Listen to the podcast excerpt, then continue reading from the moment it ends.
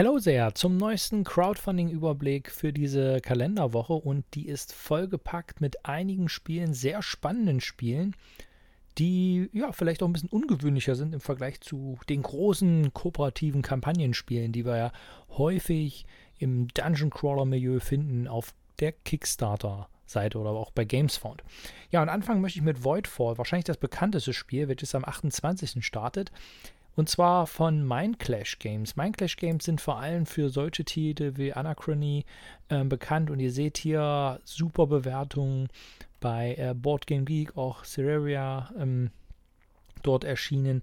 Also da gibt es verschiedene Titel, Carrion, die sehr beliebt sind und deshalb bin ich da hellhörig. Und dann ein David Turci, der eigentlich vor allem bekannt ist für tolle Solo-Mechanismen. Also der hat oft für verschiedene Spiele Solo-Mechanismen oder Solo-Versionen produziert und Iron O'Toole, der vor allem bekannt ist für Vita La Serra, oft die Illustration zu machen. Also ein cooles Team, was hier zusammenkommt und sie entwickeln hier ein 4X-Game, also ne, die typische 4X Civilization-artige ähm, Mechaniken mit Kampf und Forschung, Exploration. Also das klingt super spannend, Weltraum-Setting. Ja, und auch wenn man sich hier die verschiedenen Bilder anguckt vom Material, sehen wir, da wird es einiges geben, was auf uns zukommt. Es wird wie oft bei Iron O'Toole mit ähm, Ian O'Toole mit ähm, Ikonografien gearbeitet werden. Also wir werden hier ein komplexes Spiel erwarten. Ob die 4,0 hier oben passen, das weiß ich nicht, aber 3,0 aufwärts, aufwärts wird es sicher werden, wenn man sieht, ja, wer da so mitarbeitet. Und es ist ein 4X-Spiel, aber mit Euro-Mechaniken. Also wir haben Aspekte wie zum Beispiel, also Eurogame-Mechaniken, wie Engine Building etc das haben wir ja dann halt auch nicht so häufig. Äh, eine starke Modularität, das sehen wir schon. Wir haben hier ganz viel Informationen auf Boardgame Geek. Also wenn ihr euch da einlesen wollt, also für ein Spiel, was überhaupt noch nicht mal bei Kickstarter läuft, schon 69 Einträge. Das ist echt, echt eine Hausnummer. Und ja, ähm, da könnt ihr euch schon richtig ausführlich ähm, informieren, wenn ihr das wollt. Das Spiel soll auch auf Deutsch kommen, also die Sprachbarriere ähm, fällt in dem Moment halt auch weg. Also das ist schon mal auch eine sehr gute Nachricht. Die Frage, die ich mir stelle, ja, wenn ich dann hier, zack, sowas sehe, äh, ist natürlich, puh, das wird wahrscheinlich sehr upkeep-lastig sein, da alles im Blick zu behalten. Aber das ist halt, ne, wenn man ein komplexes Spiel haben will, ist natürlich immer auch der Punkt, dass es natürlich auch viel Verwaltung dafür benötigt für so ein Spiel. Und ich bin dann eher, okay, ich nehme die Verwaltung auf mich, wie bei einem Sword and Sorcery und kriege dafür ein taktisch tiefes Spiel mit vielen Möglichkeiten. Bin ich grundsätzlich interessiert. Ja, was ist die Void? Die Void ist eine Bedrohung aus einer anderen Dimension und ähm, die breitet sich ähm, halt aus und wir müssen jetzt im kooperativen Spiel ähm, zusammenarbeiten, um halt gegen die Void ankämpfen zu können. Wir bauen damit Flotten auf. Es gibt asymmetrische Fraktionen, also man entscheidet sich da für unterschiedliche Fraktionen. Es gibt dann im Kern fünf Phasen und äh, die haben dann so eine, so eine Subphasen, so wird das genannt, wo unter anderem halt Vorbereitung, wo wir Ressourcen kriegen, Events.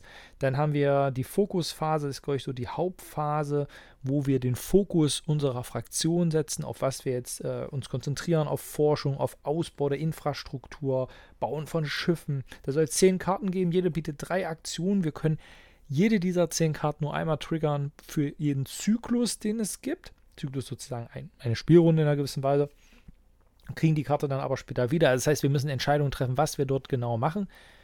Klingt alles ähm, sehr spannend und dann halt die dritte Phase ist dann die Auslösung, das Kämpfen. Ja. Ähm, ja, wenn euch da interessiert, wie gesagt, viele Informationen findet ihr hier schon und auch schon in den ersten ja, ähm, Vorberichten zu dem Spiel. Ich bin sehr interessiert und äh, werde mir das ganz genau angucken, wenn es dann am 28. startet. So, dann haben wir Tales from the Red Dragon Inn. Ist ein Spiel, wo es schon ein anderes Spiel zu gibt, nämlich irgendwie, ich glaube, das heißt nur Red Dragon Inn. Und das ist jetzt so ein, ja, im gleichen Universum, kann man sagen, angesiedelt. Ähm, mit bekannten Charakteren aus. Ein Kampagnenspiel. Ähm, bisher gibt es nur dieses eine Bild, was ich auch äh, finden konnte, was irgendwie sehr seltsam aussieht hier mit diesen Standys, aber das sind irgendwie Miniaturen. Naja, wie dem auch ist, Kampagnenspiel. Wir sollen Missionen haben, in denen es um Erkundungen geht, ähm, Rettungsmissionen. Also das soll sehr variabel sein, so die Versprechungen. Wir haben, wir arbeiten dann viel mit Upgrades. Die Helden sollen einzigartig werden können. Da müssen wir gucken, ob das nur Werbesprech ist. Aber was ich ganz interessant finde, wir haben, äh, oder es soll so sein, dass die Gegenstände, die man hat, dass man die später upgraden kann. Man kann die zwischen den Helden auch immer wieder verteilen. Das heißt, eine Möglichkeit zum Individualisieren ist. Das Kämpfen funktioniert dann auch über die Karten. Die Würfel, die wir hier sehen, sind eigentlich nur dafür da, die werden gewürfelt, um noch kritische Treffer zu machen. Das heißt, es klingt für mich danach, dass wir an sich eine Planbarkeit hier haben von Schaden mit der Möglichkeit, etwas on top zu packen. Das finde ich grundsätzlich immer ganz cool, weil das nicht so frustrierend ist, wie wenn man halt so einen Abend, man kennt das ja, nur schlecht würfelt. Also hier haben wir was Planbares und können noch was on top leben, wenn es gut läuft. Finde ich grundsätzlich interessant. Mal gucken, wie das umgesetzt wird. Das Spiel startet am 30.09. Ja, ein Spiel, das, auf das ich aufmerksam geworden bin über die Kickstarter-Werbung, wo es aber auch noch nicht so viele Informationen in Summe zu gibt, ist, ja, wie spricht man das aus? Perpetuity Grave Descent. auch wieder ein Spiel im Weltraum-Setting, welches wirbt mit einem Worker Placement Mechanismus kann auch wieder solo gespielt werden, kooperativ und kompetitiv, obwohl hier auch wieder der Fokus, glaube ich, eher auf das kooperative Spiel ist. Dieses Sonnensystem oder dieses Sternsystem, in dem er sich hier befindet, droht zu kollabieren und wir müssen jetzt gucken, dass wir ähm, die, die Zivilisation dort evakuieren. Und dafür haben wir ein Worker Placement Spiel, in dem wir halt Ressourcen abbauen können, reparieren können, Upgrades machen können, Schiffe bauen können oder halt Evakuierungsflüge ziehen können. Und es soll so sein, dass die Aktionen, weil die Planeten ja äh, zerfallen, ja, und dieses System zusammenbricht, der Arbeiter immer schwächer werden, sodass wir auch da eine Planung haben müssen, wie wollen wir dort vorgehen. Das klingt interessant, bin gespannt, wie das umgesetzt wird. Also die Kampagne werde ich mir auch genau angucken. Sieht erstmal ähm, so ganz ansprechend aus, ja, mit den Systemen hier in der Mitte und ähm, Raumstation. Also das werden dann die verschiedenen Module dann sein, wo man, wo man dann auch mit einsetzen kann. Ne? Und hier die, die verschiedenen Spieler. Ja, bin gespannt, wie sich das am Ende ähm, ja, darstellt als Spiel. Äh, Habe ich hier so asymmetrische Fähigkeiten. Steht zumindest hier erstmal nichts, aber das kann ja alles noch kommen. Ja, ähm, kann auch so sein. Also jemand kann sozusagen auch diese, dieses ja, vorschreitende Ende der, der, des Systems da spielen und dann sozusagen ähm, gegen die anderen Spieler spielen. Oder halt im kooperativen Modus übernimmt das halt ja eine künstliche Intelligenz ähm, für die Spieler ja, interessant, werde ich mir dann auch mal angucken. Ja, Keep the Heroes Out habe ich vor zwei Wochen vorgestellt. Das wurde dann, nachdem ich das Video schon fertiggestellt habe, nochmal nach hinten verschoben auf den 28. Also startet das jetzt diese Woche. Wenn ihr da also die detaillierten Informationen haben wollt, dann empfehle ich euch das Video das müsste ja dann die 37. Kalenderwoche gewesen sein, ähm, euch nochmal anzugucken, wo ich über Keep the Heroes Out gesprochen habe. Grundsätzlich geht es in dem Spiel darum, wir haben ein Deckbuilding, Schrägstrich Tower Defense Spiel mit verschiedenen Szenarien, dass wir mal nicht die Helden spielen, sondern die Monster, die versuchen müssen, ihre Schätze zu beschützen vor den angreifenden Helden. Ja, wir ziehen dann immer fünf Karten, daraus ziehen wir unsere Aktionen, dann kommen halt die Helden rein. Wir müssen drei dieser Heldendecks überleben, dann haben wir das Spiel geschafft. Wenn sie schaffen, unsere Hauptschätze zu plündern, dann haben wir verloren. Wichtige Anmerkung noch, das habe ich jetzt in einer Mail, in einer Pressemail bekommen, nämlich es wird einen 72 Stunden, also die ersten drei Tage, ähm, ein Early Bird geben, in dem man die Chance hat, diese äh, Meeples, die es ja gibt, ähm, bemalt zu erhalten, was ja eigentlich eine ganz nette Sache ist. Also wenn ihr euch für das Spiel interessiert, würde ich euch empfehlen, geht auf jeden Fall erstmal rein. Rausgehen kann man ja immer wieder noch bei Kickstarter. Ähm, da habt ihr dann immer noch eine große Flexibilität. Gut, und dann habe ich noch zwei Titel, die was Spezielles sind, denn sie sind eigentlich keine richtigen kooperativen Titel, sondern sie sind eigentlich One versus Many, also einer gegen viele, aber sie sprechen mich dennoch an und deshalb werde ich diese Kampagnen interessiert verfolgen. Wir haben in unserer Familie früher sehr viel Scotland Yard gespielt und ich glaube, bei uns in der Familie, wir sind schon äh, auch Familie von Akademikern, durchsetzt von recht schlauen Köpfen, haben aber äh, festgestellt, wenn wir mit anderen Leuten spielen, haben wir bei Scotland Yard zum Beispiel eine, eine sehr hohe Gewinnquote. Wenn wir aber in der Familie spielen, haben wir keine Chance. Man deckt dann doch irgendwie ähnlich, äh, was ganz witzig ist. Ja, Scotland Yard Führer sehr viel gespielt. Ich bin ein Fan von Whitechapel, die Akte Whitechapel, ähm, was für mich dieses ähm, nette und lustige System von Scotland Yard nochmal ein bisschen komplexer macht und auf diese historische Jack the Ripper-Geschichte, die ich allgemein auch sehr spannend finde, transportiert und noch ein paar Kniffe reinbringt. Das Spiel hat nur das Problem der langen Spielzeit. Wenn man da diese ganzen Nächte durchspielt, diese verschiedenen Mordnächte, ähm, dann kann da schon eine ganz schöne Zeit ähm, für draufgehen, aber habe da bisher sehr schöne Runden auch mit gehabt. So, in diesem Spiel ist es so, es ist auch ein Hidden Movement-Spiel, also wo man halt verdeckt seine ähm, Züge macht. Es gibt die Jäger, das sind die anderen Spieler, die halt gegen die Monster, gegen ein Monster kämpfen. Also ein Spieler sucht sich am Anfang aus, welches Monster er spielen will. Da soll es auch Unterschiede geben. Ähm, dann zieht man verschiedene Aufträge, was dann zum einen Sidequests bietet. Wenn man die erfüllt, dann werden die Helden stärker oder beziehungsweise, glaube ich, auch das Monster. Aber auf jeden Fall die Helden. Bei Monstern bin ich mir nicht so sicher. Und dadurch sollen wir auch variierende Siegbedingungen haben. Grundsätzlich ist es das Ziel, des äh, Monsters drei Adlige zu töten. Das funktioniert aber meist nicht über nur einen Angriff, sondern das muss über mehrere Angriffe erfolgen. Jetzt ist es so wie bei Scotland Yard, dass das Monster sich an sich verdeckt bewegt, nur ab und zu sich halt zeigen muss und halt den anderen sagen muss, wenn sie irgendwie richtig sind. Das ist so ähnlich, äh, stelle ich mir das dann vor, wie bei ähm, Acte Whitechapel, wo man dann auch so äh, Plättchen legen muss, wenn das Monster dort war und die Leute gesucht haben. Genauso können die sagen, wie man bei Whitechapel eine Verhaftung macht, sagen sie, nein, wir wollen hier eine Jagd durchführen. Macht man eine Jagd auf einem Feld, wo gerade in dem Moment das Monster steht, kriegt das Monster ähm, halt Schaden. Also man verliert nicht sofort, sondern es kriegt Schaden. Genau. Und grundsätzlich ist das halt eingeteilt in äh, drei Phasen. Es gibt diese Tagesanbruchsphase, in der werden Tokens platziert, Karten gezogen, die halt für jede der, der Seiten auch Boni und, ähm, und Mali bringen.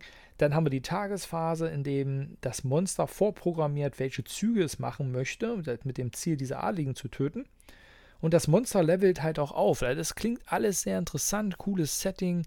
Ähm, ja, auch von den Grafiken und so ähm, sehen also das, das wird, also ich stelle es mir einfach vor, wie noch ein nächster Komplexitätsschritt von diesen Spielen, die ich halt eben genannt habe und die ich sehr mag.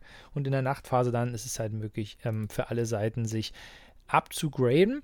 Ähm, hier ist es so, dass das Monster es schaffen muss, in einer bestimmten Zeit halt seinen Auftrag zu erfüllen, sonst verliert es. Also äh, anders als bei vielen anderen ähm, Hidden Movement Spielen, wo ja eigentlich der eine flieht und vor den anderen sozusagen abhauen muss und so verdeckt bleiben muss, ist es hier halt genau andersrum, dass die Helden es schaffen müssen. Also so habe ich das bisher zumindest verstanden. Durch diese variierenden Siegbedingungen kann sich das aber natürlich in Summe auch nochmal ändern. Ja, und auch das letzte Spiel, was ich euch vorstelle, das City of the Great Machine, ist auch ein One vs. Many Game mit äh, geiler Grafik, Entschuldigung. Und ähm, im Steampunk-Setting, was ich äh, erstmal ganz geil finde. Und hier finde ich ein paar Sachen ganz interessant. Zum einen gibt es einen Spieler, der übernimmt die Maschine. Und diese Maschine möchte die Kontrolle über die ganze Welt nehmen und die Menschen halt versklaven. Und die anderen Spieler übernehmen halt die Menschen, die halt zur Revolution aufrufen wollen, und äh, mit verdeckten Bewegungen sich halt umherbewegen und immer wieder ja die Maschine sabotieren wollen. Und das finde ich hier ganz geil, weil es auch mal wieder genau andersrum ist. Die, die Maschine ist hier übermächtig und die anderen müssen sich vor ihr verstecken und müssen sie immer wieder ärgern und Anschläge durchführen zu ähm, ja, bestimmten Revolutionart, revolutionsartigen Tumulten aufrufen und dafür gewinnen sie eine Währung im Spiel und sammeln nun mit Aktionen diese Währung und können die dann einsetzen, um halt diese Aktionen ähm, zu triggern. Also ich finde das cool, dass hier mal der, der einzelne Spieler weitaus stärker ist als die Helden und die Helden halt mal diese Rolle der Gejagten übernehmen müssen. Ja, ähm, kann man hier sich schon ganz viel angucken. Äh, Regelbuch ist auch schon online. Hier ist natürlich viel Werbe, bla bla. Sieht aus, schick aus von den Miniaturen. Also da muss ich auch gucken, wie der Preispunkt ist. Aber grundsätzlich, auch wenn ich ja sehr gerne kooperativ spiele, für diese Art von Spielen habe ich ehrlich gesagt eine Schwäche, sodass ich mir da auch sehr gut vorstellen könnte, einzusteigen. Ja, also da waren wieder einige sehr spannende Spiele dabei. Hier eins, zwei, drei, vier fünf, sechs, sieben Spiele ähm, die Woche, mein, also sechs Spiele, falsch, ähm, die Woche, die allein für mich schon interessant sind. Ähm, ja, schreibt gerne mal in die Kommentare, wie es bei euch aussieht, ob ihr da auch ein Interesse, ähm, Bock auf die Spiele habt. Voidfall ist schon lange angekündigt, lange wird schon von berichtet. Die Entwickler sind gehen da sehr transparent rum. Also das ist für mich so der Favorit diese Woche, wo ich äh, für mich sehr große Chancen sehe, einzusteigen aufgrund dieser ganzen Umstände, tolles Studio, erfahrene Entwickler, 4X-Spiel, aber mit Euro-Mechanik Mechanik. Das gibt es nicht so viel im kooperativen Bereich. Ich glaube, da äh, ist die Wahrscheinlichkeit, dass ich einsteige, sehr hoch. Man muss beim Preis natürlich gucken. Das wird nicht billig sein bei dem Material, was wir dort in Summe gesehen haben. Aber das finde ich grundsätzlich sehr interessant. Aber auch die anderen Themen finde ich ähm, sehr spannend. Auch so Keep the Heroes Out, so ganz niedliche Grafik, könnte ich mir auch gerade für die Schule gut vorstellen. So ein Spiel dann wie äh, Perpetuity, oder wie auch immer es ausgesprochen wird, das hat echt schwer dann einfach in dieser Masse an hochklassigen Spielen von erfahrenen Entwicklern hier rauszukommen, weil da habe ich, soweit ich das mitbekommen habe, erst ein Erstlingswerk, die werden es wirklich schwer haben, da eine Finanzierung zu bekommen, weil jetzt allgemein Essen steht vor der Tür, da werden auch viele Leute gerade in Deutschland ihr Geld sparen, um dort zu kaufen.